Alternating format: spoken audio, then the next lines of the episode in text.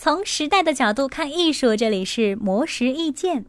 对于艺术创作者来说，能够获得名家大咖的交流指导，甚至共同合作，可以说是令人梦寐以求的事情。今天就要介绍两位创作者是如何与艺术大师合作的故事。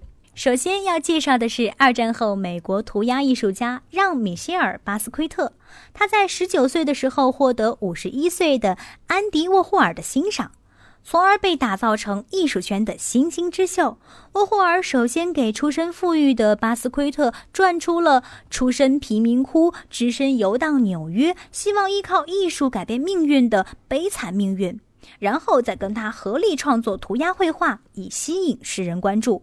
在沃霍尔的推波助澜下，巴斯奎特在一九八一年的纽约新浪潮群展上初露锋芒，次年便顺利举办个人作品展，所有作品都被销售一空，巴斯奎特因此获得了二十五万美金的收入。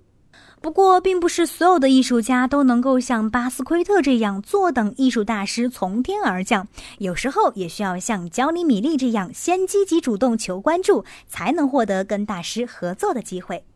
焦尼米利是首个使用电子闪光灯和频闪灯创造出超出科学兴趣范围的艺术照片的摄影师。他在一九三零年的时候，与美国麻省理工电气工程学院的教授共同研究出利用闪光灯拍照捕捉运动场景的摄影技术。米莉在一九四九年的时候，主动拜访了著名画家毕加索，并向其展示自己拍摄的光绘作品。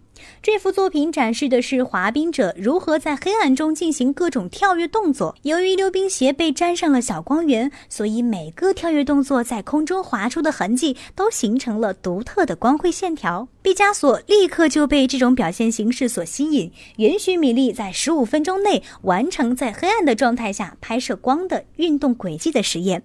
这个实验让毕加索立即被光绘摄影所吸引，从而跟米莉共同创作了一系列。的光绘作品。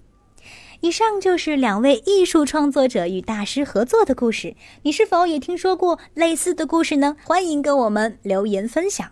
模式意见每晚九点准时更新。